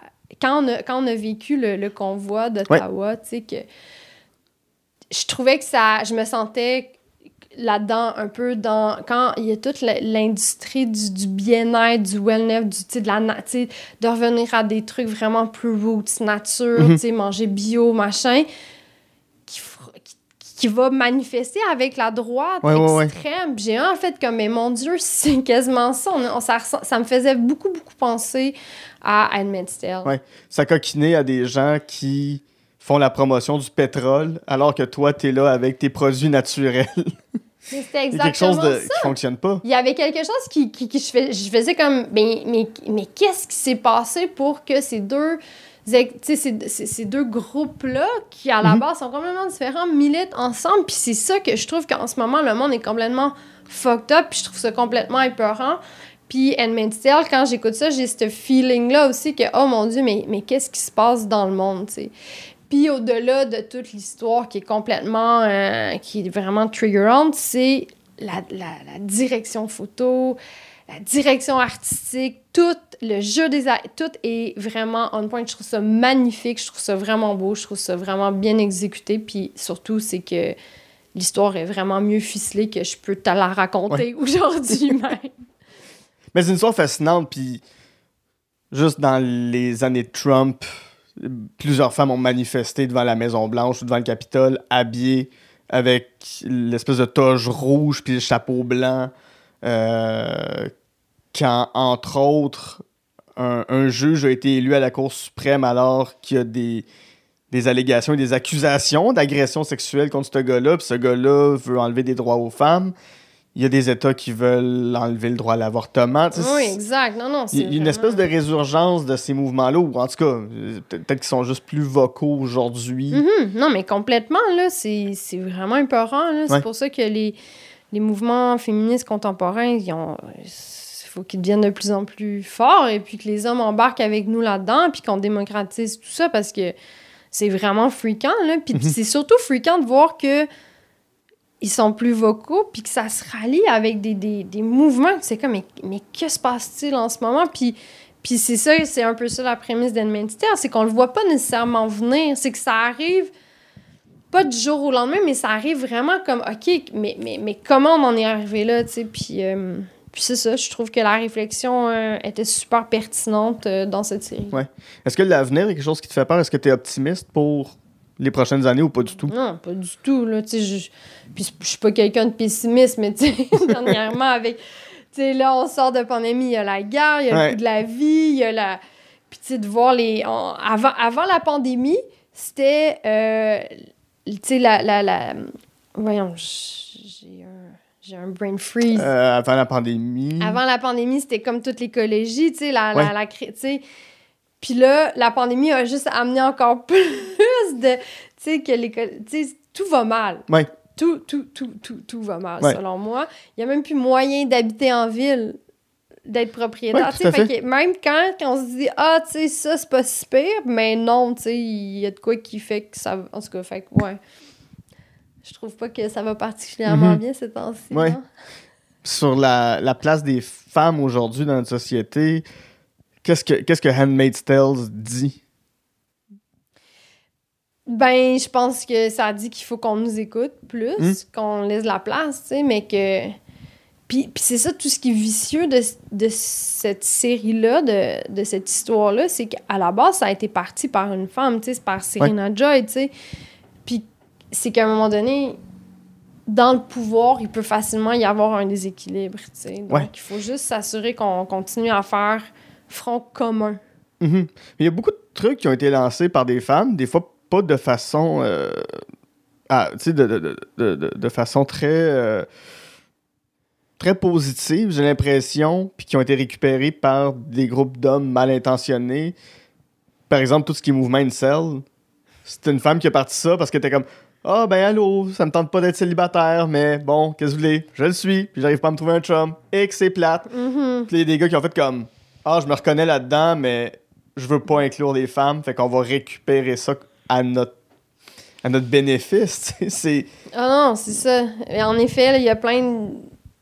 il y a plein de cours. Puis, quand tu regardes, mettons, les, les, les les gens qui sont contre l'avortement, il y en a plein des femmes là-dedans aussi. Oui. Fait que je pense que c'est juste. Tout, ça est une question d'éducation, puis de renseignement, puis tout ça. Puis. Non, euh, je pense que. Tu ce que j'essaie d'apprendre à mes enfants, c'est qu'ils sont pas obligés d'avoir des enfants pour être heureux. Parce que c'est tellement inquiétant, tu sais, qu'est-ce qui va se passer dans l'avenir. Oui. Ouais. Dans, je, reviens encore une fois euh, au, au, métier de coordonnatrice d'intimité. Euh, dans, dans, un des articles que j'ai lu, je crois que c'est celui sur Radio-Canada, il y avait une, vidéo qui l'accompagnait. Je, la, je la mettrai en lien de, vidéo à laquelle tu as participé, où il y a Sophie Préjean, qui est directrice de l'UDA, Isabelle Blais, qui est comédienne bien connue, euh, qui parlait des fois de la difficulté de faire accepter ton métier sur un plateau de tournage, puis que c'est pas encore reconnu par les syndicats, ni par les producteurs, puis qu'il y a beaucoup de producteurs qui sont réfractaires ils vont sortir l'argument qu'ils n'ont pas d'argent puis qu'ils n'ont pas le temps, mais est-ce que, selon toi, c'est suffisant comme argument ou l'autre pendant est beaucoup plus important? Je pense que. Comprends en même temps, tu sais. Je, veux dire, c'est vrai qu'il n'y en a pas beaucoup d'argent, puis c'est. Mais tu sais, le, métier de coordonnatrice d'intimité, il, il, est quand même là juste pour s'assurer que que les, choses se font bien, tu sais. Et donc, au final, si les choses se font pas bien, ben, ils vont en perdre de toute façon de l'argent, tu sais. Fait que c'est une sécurité de nous avoir sur les plateaux, là. Mhm. Parce que est-ce que ça peut être long, les discussions que tu as avec les comédiens, ou est-ce que ça se fait sur le plateau ou c'est avant? Ça dépend vraiment des productions, en fait. Là. Mais oui, en effet, il y a un travail au préalable qui doit être fait, qu'il faut qu'ils planifient dans leur budget. Mais tu sais, chaque production, il y a tout un énorme moment où est-ce qu'ils font les, les, les, les planifications budgétaires. Donc, ils ont juste à le planifier dès le départ. C'est pas, euh, c'est pas plus compliqué que ça. Là. Puis après Ouais, ouais. ça, ben, on travaille autour de ça, tu sais. C'est quoi, c'est quoi les défis que tu as rencontrés en faisant ça, les, les défis auxquels tu t'attendais pas? ça, c'est une bonne question. Euh, la compétition, je te dirais. Il y a de la compétition entre Ouais, ben, coordonnateurs. Non, non, euh, mais attends, mais c'est parce que je m'attendais pas à ce que. Tu sais, parce que moi, cette fonction-là, j'y crois au, au plus profond de mon être, puis surtout, je crois au plus profond de mon être que je, je, suis bonne dans ce que je fais. Puis c'est la première fois de ma vie que je pense que j'ai trouvé euh, ma profession, puis que je me sens à ma place. Tu sais, ça a quand même. Ça a quand même été long, puis c'est un travail, euh, tu sais, mais, mais enfin, je pense que je, c'est ça, je fais bien ce que je fais en coordination d'intimité. Et donc, je, je pensais pas que, tu parce que là, il y en a d'autres, puis c'est correct, Oui. puis c'est super normal, mais c'est vraiment venu me trigger. J'ai fait comme, oh mon Dieu, OK, j'étais pas prête à, à ça, tu sais, je me suis rendu compte que si ça, ça venait me... Puis il faut pas, tu sais, puis il faut Ouais. que... Oui, mais, mais, mais, mais je comprends. Puis j'imagine que tu élabores ta propre technique. Puis là, tu te demandes, ouais, mais les autres, c'est quoi leur technique? Puis est-ce que c'est aussi valide, valable? Est-ce que c'est mieux ou moins bon que ce que je fais? Ben exact, tu sais, puis ça sert à rien de faire ça, puis tu sais, l'idée c'est c'est juste de, de faire de son mieux, puis de croire en soi, puis d'avoir confiance, tu sais. Mais c'est ça, je me je, je pensais pas que ça allait venir me chercher autant, tu sais. Mhm. Fait que c'est ça, c'est un travail que je fais sur moi-même. euh. Mais j'imagine, plus il va y en avoir, plus ça va être reconnu et Ben oui, plus, mais en plus même les producteurs n'auront pas le choix de, de, de- en effet, de mais tu sais, il reste qu'il n'y a pas des scènes d'intimité dans tous les vrai. films, là. C'est vrai, c'est vrai. c'est pas un preneur de son, il va tout le temps en avoir. Tu sais, c'est automatique, on en a besoin d'un. Une coordonnatrice d'intimité, c'est c'est pas automatique, là, tu sais. Oui, puis- ça serait surprenant que sur Toc Toc Toc, il y en ait besoin, ou sur Monsieur Crackpot, où je connais pas les émissions pour enfants, là, mais... Exact, as-tu compris? Fait que ouais, je me suis rendu compte de, de ça, puis c'est une bonne chose parce que ça me permet juste de, de travailler sur moi, puis de- Mm. d'aller voir mes, mes propres démons, mes propres faiblesses, puis de faire comme, OK, qu'est-ce que je fais par rapport à ça, puis... Ouais. Puis qu'est-ce que tu as qu'est-ce que appris? Qu'est-ce que depuis le début que tu fais ça est-ce qu'il y a est-ce qu'il y a des erreurs que tu as vues que tu faisais puis tu as fait oh OK, il faut que j'aille dans une autre direction ou c'est vraiment du cas par cas avec les comédiens et les comédiens? Ouais, ouais, ouais, j'ai fait. euh, ben oui, parce que je continue à, à, à m'informer, à peaufiner ma fonction, à aller chercher des nouvelles ressources, à- et donc euh, à suivre des workshops, à vraiment, euh, c'est ça, m'améliorer dans, dans mon travail. Puis, euh, quand j'ai commencé, à un moment donné, il a fallu que je fasse une scène avec euh, un réal... Ah, ben, qu'on qu'on- qu'on place, qu'on chorégraphie la scène. Et puis, il y avait les deux, euh, les deux comédiens, moi et le réalisateur. Et puis là, il a fallu qu'on montre qu'est-ce qu'il voulait faire. Et là, j'ai dit au réalisateur, ben gars, on va le faire ensemble, on va montrer. Il était pas à l'aise lui non plus de le faire. Mais je le, je- je- en même temps, je le connaissais, mais, ah, mais fait que là, on a, on a comme un peu montré, tu sais, mais. Puis là, après, tu sais, ça a juste créé un moment cocasse, on, y- on a rigolé, puis tout ça, puis là, après ça, ils l'ont fait, tu sais. Mais là, dans un. Là, j'ai j'ai ça, j'ai lu des ouvrages pour peaufiner mon, mon, mon art et tout ça, et puis là, ça, c'est une des choses qu'il faut pas faire. OK. Là, quand je suis arrivée à la saison 2, je me suis excusée à mon réalisateur. Écoute, c'était pas. J'aurais pas dû faire ça, je m'en excuse. Même chose aux comédiens et aux comédiennes. Parce que là, la- on, on a rigolé un peu à chaque fois qu'on se revoyait. Oui. Comme, tu sais, la fois. Puis là, c'était. Mais. Je me suis excusée quand même. Oui. J'ai fait mon mea culpa que je ne referais pas ça. T'as pas envoyé une lettre pour dire si, si mon comportement a pu blesser qui que ce soit, je m'en excuse, non? Ben, je l'ai fait de vive voix. Ce qui est encore mieux. Tant mieux, ben oui, c'est ça. Ton moment marquant de Handmaid's Tale, ce serait quoi? Eh boy. Parce que oui, bon, ça reste une série, il y a plusieurs moments marquants, mais Euh, ben, c'est sûr que là, dans la dernière saison, ah, il y a tout le moment où, c'est tellement, ça vient tellement chercher plusieurs niveaux, l'histoire d'amour avec Nick, il y a comme, il y a tellement de scènes incroyables, mais j'ai pas un. Tu sais, la dernière saison, il y a toutes eu les retrouvailles avec son. Son, son, son premier premier chum qu'elle a perdu, tu sais. Puis j'ai trouvé ça vraiment intéressant qu'on n'aille pas dans euh, des retrouvailles pas possibles. Puis on voit que June en prend vraiment du galon, puis elle se re-questionne énormément sur son, sa position par rapport à ça, puis qu'est-ce qu'elle doit faire? Est-ce qu'elle est vraiment, est-ce qu'elle est vraiment une voix qui doit se faire entendre ou elle peut se reposer, tu sais? Fait que, fait que c'est pas tant un moment précis, parce qu'il y en a plein des scènes, Mhm. c'est beau juste. Mais c'est le fait qu'il a été capable de faire comme, OK, June se re-questionne, puis elle tant c'est ça, tant sur sa position que sur sa relation, puis qu'elle prend position. Ah, puis quand elle va, ouais, le moment marquant dans le fond, c'est quand elle va voir euh, le lieutenant, puis qu'elle dit sa façon de penser. Ça, c'était jouissif. Jouissif. Tu voulais faire une, euh, une petite mention spéciale à un autre film qui t'a marqué, Call Me By Your Name. C'est quoi ce film-là, Call Oh, Me mon By Your. Name? C'est une histoire d'amour. C'est une histoire d'amour avec un grand A. Puis je voulais vraiment faire une mention spéciale parce que je pense qu'une une des choses qui fait que je suis une bonne coordonnatrice d'intimité, Mhm. au-delà, mettons, de mon expertise professionnelle, Ouais. c'est euh, c'est que j'aime l'amour. J'aime j'aime j'aime faire l'amour, j'aime être amoureuse, j'aime parler des relations de Mm. couple, j'aime vraiment profondément l'amour. J'ai toujours aimé l'amour, ça a toujours pris la plus grande partie de mes pensées, ça, puis la bouffe. Mais tu sais, comme l'amour, je trouve ça beau. Ben, les deux sont souvent connectés aussi. ouais, hein. c'est ça. C'est- deux plaisirs qui animent à peu près les mêmes parties du cerveau, j'ai Euh, l'impression. ben, exact, c'est ça. Fait que, fait que c'est ça, j'aime beaucoup, beaucoup, beaucoup l'amour. Puis Call Me By Your Name, c'est une histoire d'amour qui vient te... Comme on n'en vit pas si souvent dans notre vie. C'est Mm. pas une histoire... Tu sais, c'est comme... Il l'aime profondément. Euh, une histoire... euh, c'est une famille qui va en, dans le sud de l'Italie. Italie, ouais. Ouais. Et puis qui... euh, le, le jeune tombe en amour avec un... C'est un étudiant qui vient... qui loue une chambre dans la résidence. Ouais. Et puis donc, il découvre son. Ben, je, il savait, je pense qu'il était homosexuel, mais c'est une histoire euh, entre ces deux hommes-là, l'été, Ouais. en 1990.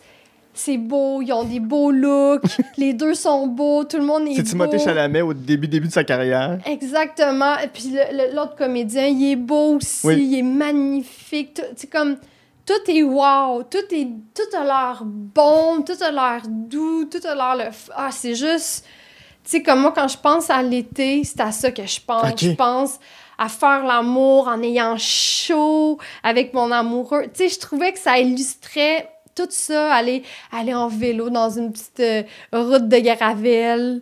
C'est- Tu sais, il y avait tout ça que je trouvais parfait. Et Mhm. puis, la scène, je voulais faire deux mentions à la scène de la pêche. Qu'est-ce qui se passe dans cette scène-là? Il, il, il, se- il, il je veux pas, je, je l'ai écouté, ça fait quand même longtemps, mais tu sais, il met son doigt dans la pêche, Mhm. puis euh, je me souviens plus de son nom non plus. Je me souviens pas des noms des personnages non plus. Et vient, euh, l'étudiant vient le voir, puis là, ben, il essaye de lui dire un peu de se laisser aller Ouais. dans, dans sa sexualité, puis lui, il a de la misère. Dans, puis- dans le désir dans l'autre c'est aussi. ça, exactement. Il y a tout- c'est exact. Il y a toute la notion du désir, puis euh, finalement, il le prend dans ses bras, mais il y a, il y a tout avant le, rapport, c'est ça, à la sexualité, à son désir, puis juste de le vivre, puis que ça goûte bon. Puis je trouve que la pêche, elle vient tout illustrer ça Mm. de façon vraiment comme candide et, et graphique au final. Ouais. Puis j'ai vraiment trouvé ça euh, magnifiquement bien euh, amené. Ouais. Puis le monologue du père à la fin. Qui Ça fait tellement longtemps que je l'ai vu, mais je- écoute, j'ai. Je, sais que je l'ai vu. Puis étrangement, puis j'ai une bonne mémoire, mais je- j'étais peut-être pas une bonne passe quand je l'ai vu, mais je, je me rappelle pas de ces moments-là. Ben, je, me- je me rappelle de la pêche, je me rappelle de quelques scènes, mais je- le, le- le monologue, je l'ai oublié. Qu'est-ce que ça dit?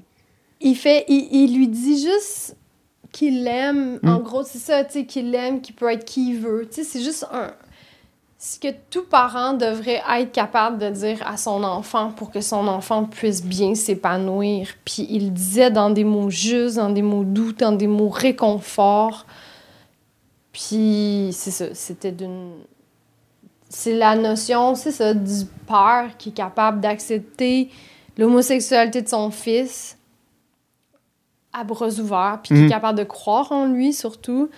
Puis euh, j'ai trouvé ça vraiment beau. J'ai, euh, ça m'a vraiment chamboulé cette, euh, cette scène. Mhm.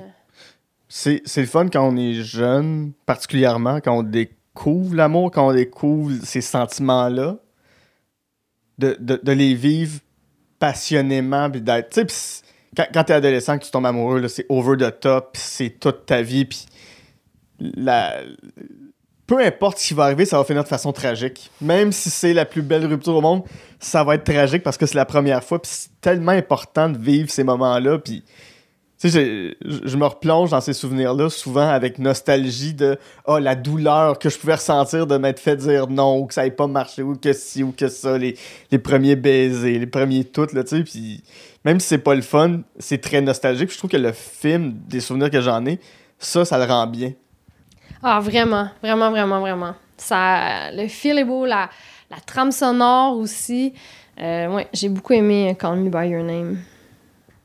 Ouais. T'as-tu été quelqu'un qui. est- Es-tu quelqu'un d'intense en amour?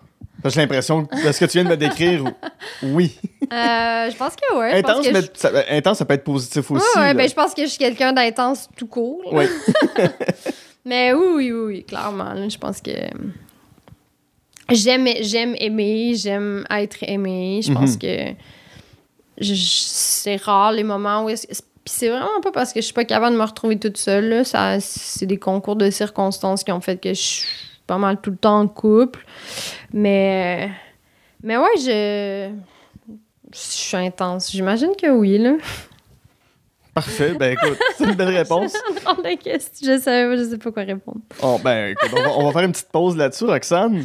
Au retour, on s'éloigne de l'amour pour euh, se rapprocher, pas trop longtemps, espérons-le, euh, des fusils, des voitures, des euh, destinations sud où se brasse beaucoup d'argent euh, très mal acquis. Avec le très colonialiste James Bond, et, en fait, l'ensemble de la franchise de 62 à ce jour.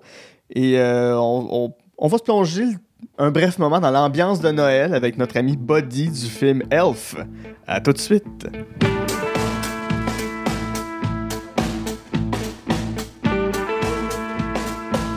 Je profite de cette pause pour vous remercier d'être toujours présent en aussi grand nombre.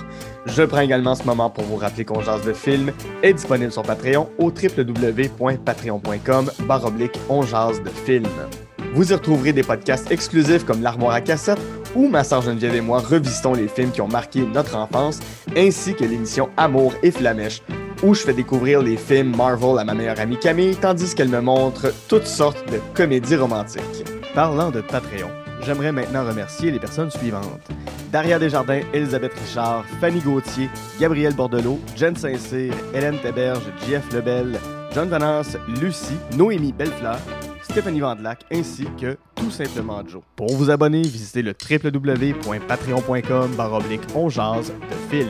En terminant, si vous avez deux petites minutes, vous pouvez toujours nous laisser 5 étoiles sur iTunes et vous abonner à notre chaîne YouTube.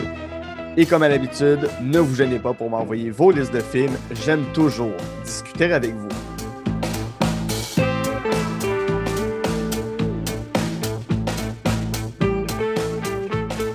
De retour en jase de film avec mon invité Roxane Néron, avec qui, en première partie, on a jasé de Joker, Trainspotting et The Handmaid's Tale, entre autres. Ton film détesté, Roxane, encore là, on est dans une série, co- comme, Handmaid- comme Handmaid's Tale, c'est une série au complet qui, qui ne te plaît pas. C'est la série des James Bond, l'agent 007, qui contient 26 ou 27 films de 1962 à aujourd'hui. Euh, parmi les comédiens qui l'ont interprété, il y a Sean Connery, Timothy Dalton, Roger Moore, Pierce Brosnan, Daniel Craig, je pense les avoir dit en ordre et peut-être même que j'en ai oublié au travers.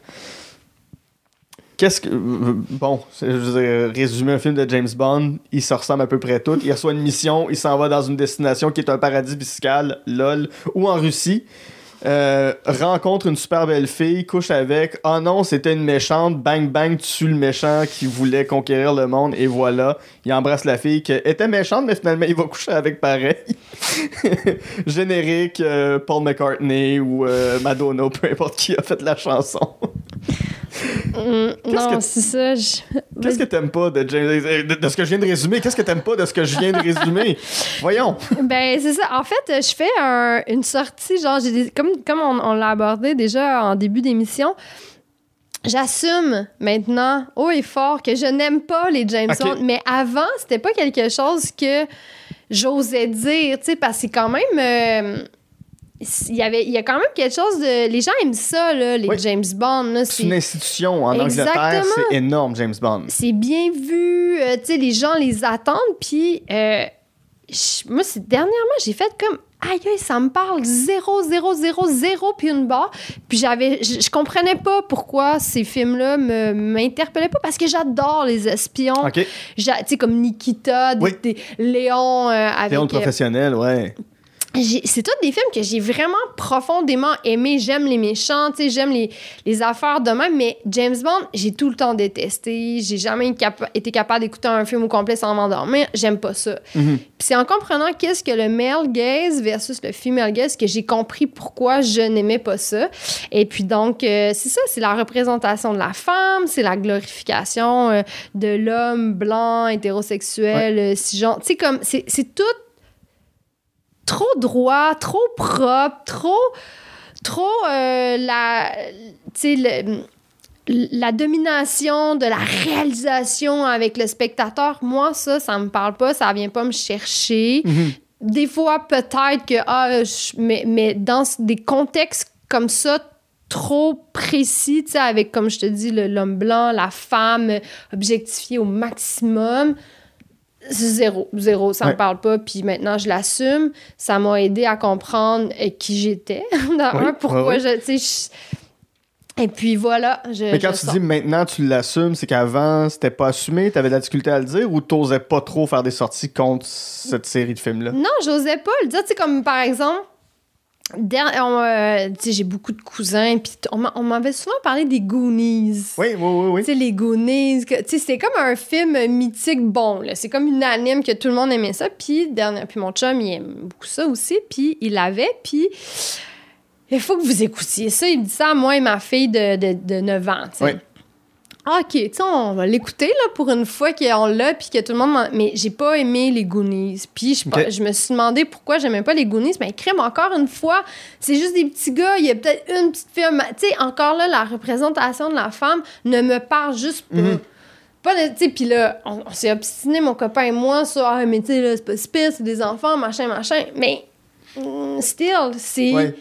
C'est c'est plate, il n'y a rien qui, moi, venait me parler, tu sais. Mhm. Et puis, donc, euh, voilà. Puis là, c'est à ce moment-là que j'ai fait, eh ben moi, j'ai- j'aime pas, j'ai pas aimé les Goonies. Puis c'est comme si c'était des films un peu euh, euh, sauve- que c'est comme.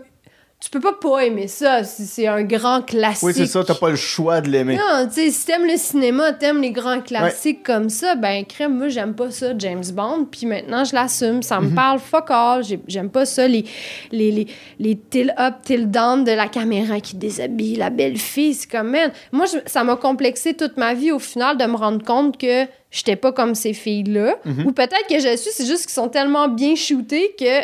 Je peux pas me comparer à elle anyways parce que la lumière est trop Oui, belle. il y, a- la- pas grand monde qui va à la plage puis qui a l'air de ça. C'est tout le temps à la plage, anyway, là, toujours la scène en bikini. En plus, je me sens, je me sens laite, pauvre, pis conne quand j'écoute des James Bond. Oui, oui, oui, oui, oui, oui, c'est vrai. Tu, tu regardes la voiture, tu fais non, non, je conduirai pas ça, là. Je suis une merde Puis- quand j'écoute un, un James Bond. Ouais. C'est, mais tu sais, c'est tout l'esprit colonial qui est derrière aussi, qui, est, qui peut être très douteux. Euh... Exact. Il n'y a aucune de mes valeurs qui sont représentées là-dedans. Ouais. Je- Tu sais, on parle tout le temps du, du flegme anglais, puis c'est vrai qu'il est très, il est très flegmatique, là, euh, James Bond, mais c'est quand même les clubs privés, c'est quand même, c'est quelque chose de très hiérarchique. Quand, quand on parlait de, de, de Handmaid's Tale, tantôt, de- d'imposer un système basé sur la hiérarchie, James Bond, c'est ça. C'est juste ça. C'est au service de sa majesté. Euh, Ça me tente pas. J'ai pas envie d'être au service de la majesté. de- il peut en avoir. Je peux aimer ça, là, des, des films avec le flegme anglais. Il y en a un avec Matthew McConaughey qui est vraiment comme. euh, je peux trouver, ils vendent de la drogue. Il y, y en a des films que j'aime, le Gentleman anglais. Puis, c'est juste la façon que c'est montré. Puis, c'est que c'est déséquilibré au niveau des rapports hommes-femmes. Mhm. C'est ça que j'aime pas, en fait. Parce Entends-moi bien, là, je suis pas, euh, je suis vraiment pas du tout, du tout stiff sur, sur ce genre d'affaires-là, mais c'est juste que si tu montres un, une œuvre cinématographique, puis que c'est- un homme blanc, cisgenre, puis tout ça, mais, mais, mais, mais tout le reste suit cette espèce de mentalité-là qui, moi, vient pas me chercher, je trouve ça plate. Ouais. Viens, viens m'équilibrer le tout avec quelque chose d'autre, un rôle féminin vrai, tu sais, quelque chose d'autre, tu sais, que... Ouais. Souvent, dans les James Bond, ben, l'ennemi, c'est l'étranger, je le mets entre guillemets. En plus. Euh, c'est la personne qui a pas la même couleur de peau, qui a Ah. pas la même accent, qui a, qui a pas le même accent, qui a pas la même langue. C'est longtemps ça a été les Russes.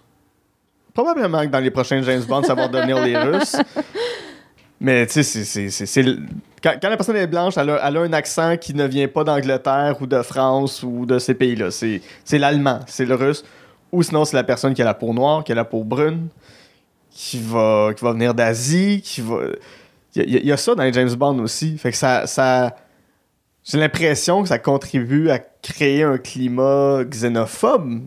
En Pour, plus, en- pour certains films, en tout cas. Pour certains films. je- sérieusement, plus tu m'en parles, moins j'aime ça encore ça. plus. là. plus je trouve que j'ai raison d'avoir mis ce film que je déteste. Tu sais, parce qu'au final, en, en- en pensant à la question que tu m'as posée sur quel film je déteste, j'étais comme, Hey, en même temps, les films que je déteste, je les ai juste pas écoutés. Mhm.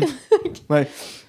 J'ai juste arrêté le film parce que j'avais pas de temps à perdre à écouter un film que je déteste, tu sais.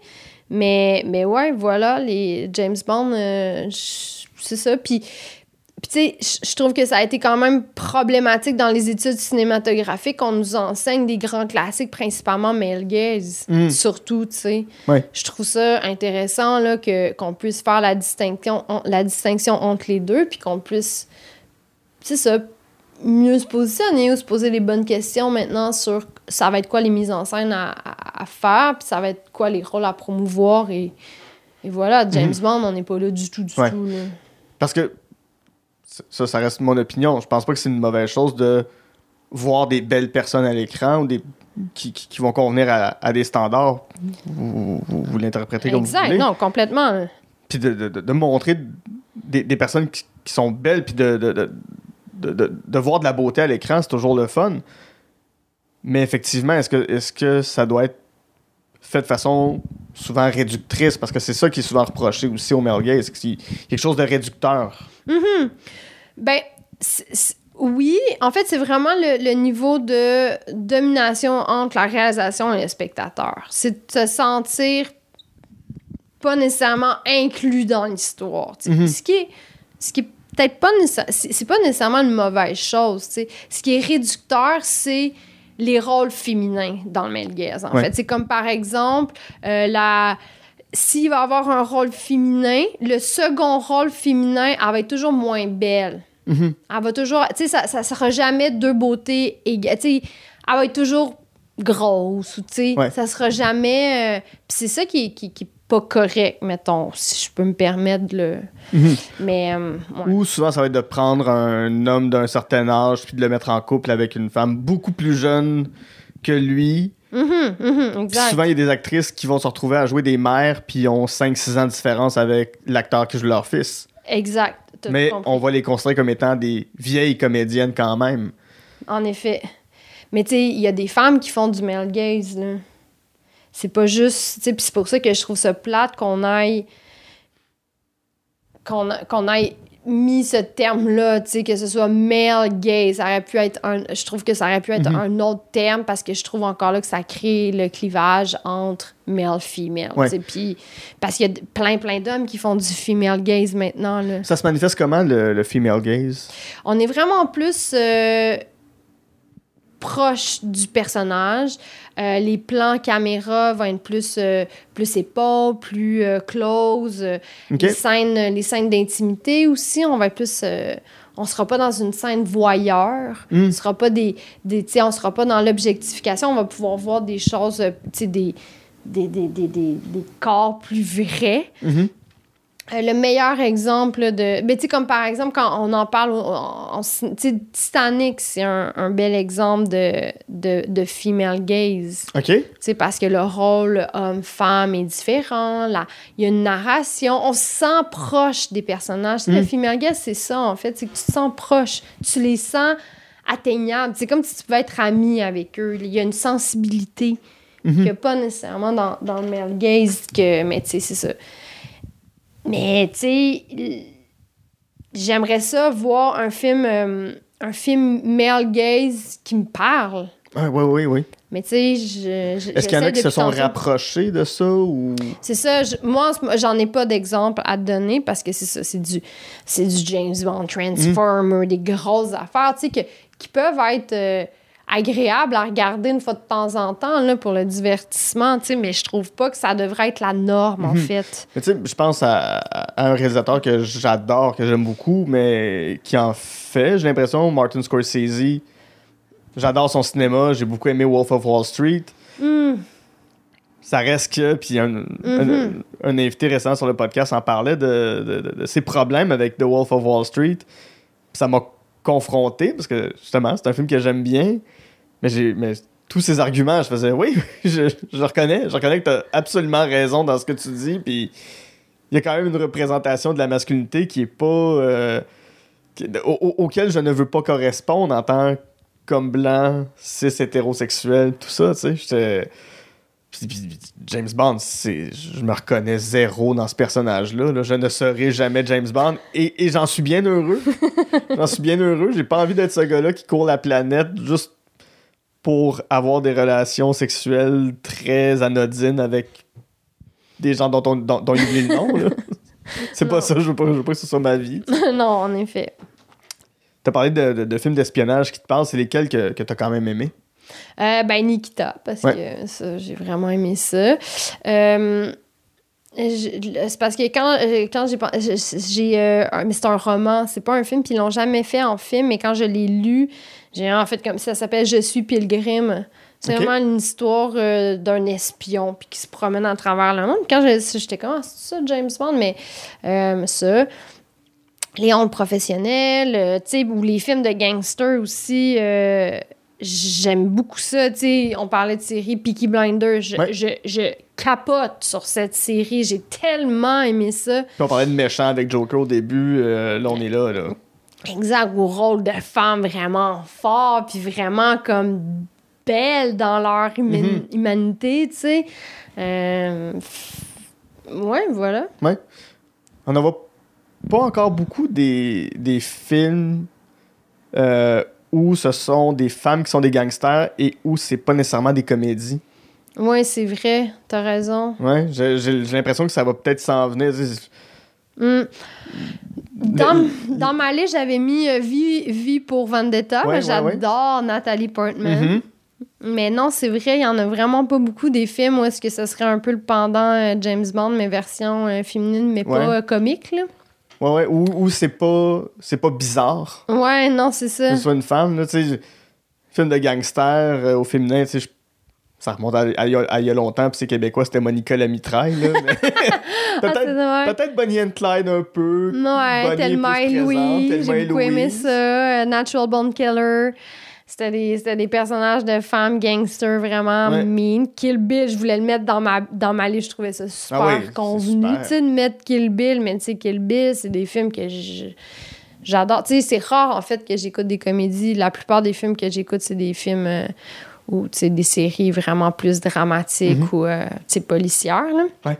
Mais euh, ouais, quand c'est des. c'est ça, des- D'avoir des, des personnages de femmes euh, qui sont dans. qui, qui manient les, les guns et la- l'art de se battre, euh, je suis partante à 100 000 à l'heure. Ben oui, ben oui, puis c'est le fun. Ben oui. C'est le fun. Je sais que euh, tu, tu me l'as mentionné, mais Promising Young Women aussi, c'est une femme qui est en révolte contre le système patriarcal qui, qui a causé la perte de sa meilleure amie. oui, exact. C'est incroyable, ce. C'est c'est- ouais, un chef-d'œuvre. Ah oui. C'était jouissif. Oui, ça fait mal, mais ça fait du bien. Ouais, ouais, exact. Non, c'est clair, ça fait mal. Mon chum, il a beaucoup de difficulté à l'écouter. Ah en ouais? effet. Ouais, il a fait comme, Pourquoi- OK, euh, je suis pas bien. Est-ce que. euh, C'est très, c'est très intime comme question, puis t'es pas obligé de répondre, mais est-ce qu'il reconnaissait des choses que lui avait pu faire? Parce que ce genre de film, d'un point de vue d'homme hétéro, quand tu regardes ça, tu fais.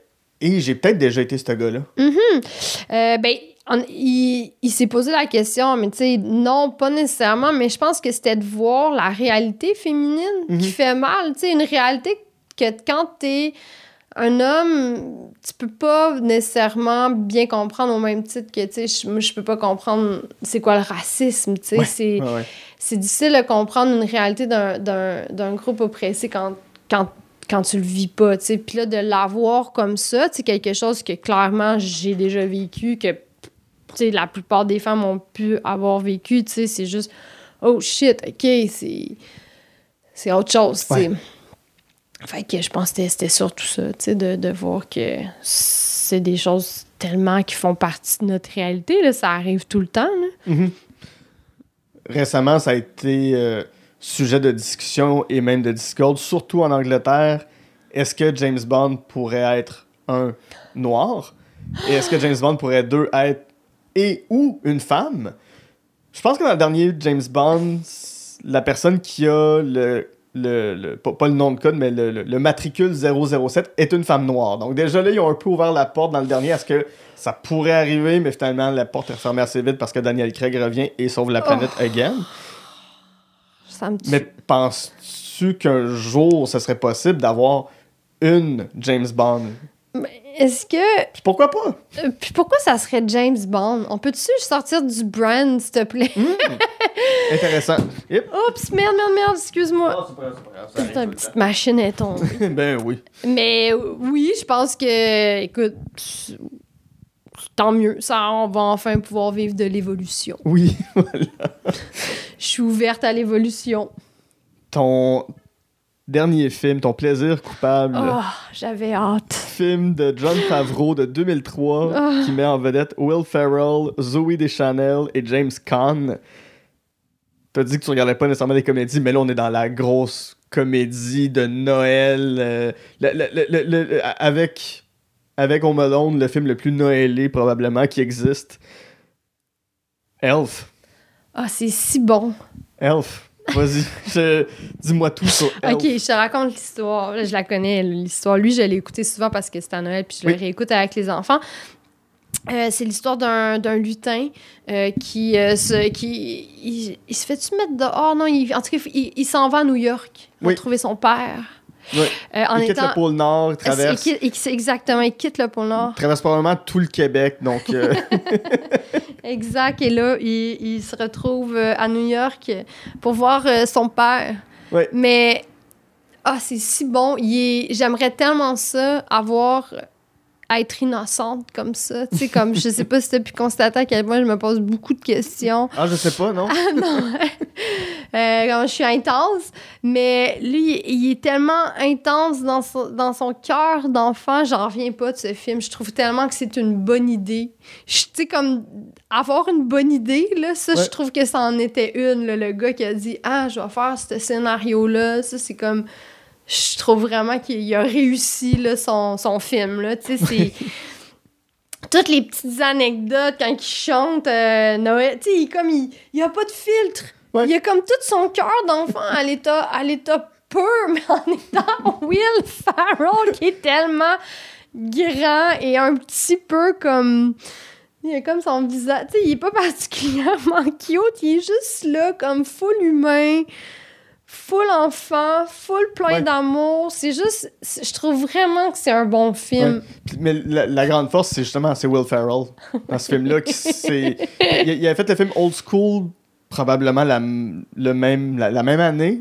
Sauf erreur, je pense que Old School est sorti quelques mois avant Elf. Puis les producteurs ont un peu capoté parce que Old School, c'est pas tout à fait Elf.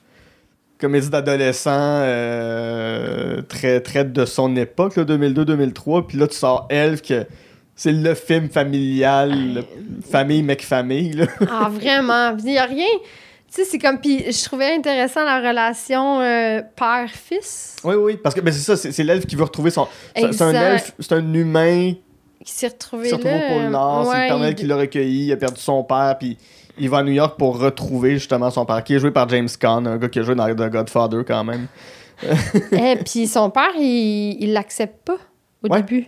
Ouais, ouais. Euh, puis il fait tout, lui, Buddy, pour se faire accepter par son père. Il veut juste être aimé. Mhm. Puis, puis même la blonde du père est comme, ben là, on, on va l'accepter. Ah oui, il est différent, mais c'est correct. C'est complètement différent. Ouais. Ah, je trouve ça bon. Puis c'est ça, la relation du père. Puis là, finalement, il s'en va. Puis là, puis là, finalement, il s'aime. Euh, Je trouve ça, c'est ça, je trouve ça fabuleux. euh, puis ça, une je trouve qu'une relation père-fils, quand même, ça... Il y a toujours... Il il y a pas toujours, mais ça arrive souvent a comme matière à aller chercher dans, euh, c'est ça, la Ouais. psychologie des, des gens. Je trouve que c'est intéressant de savoir euh, comment ça se passe euh, avec, euh, avec le père.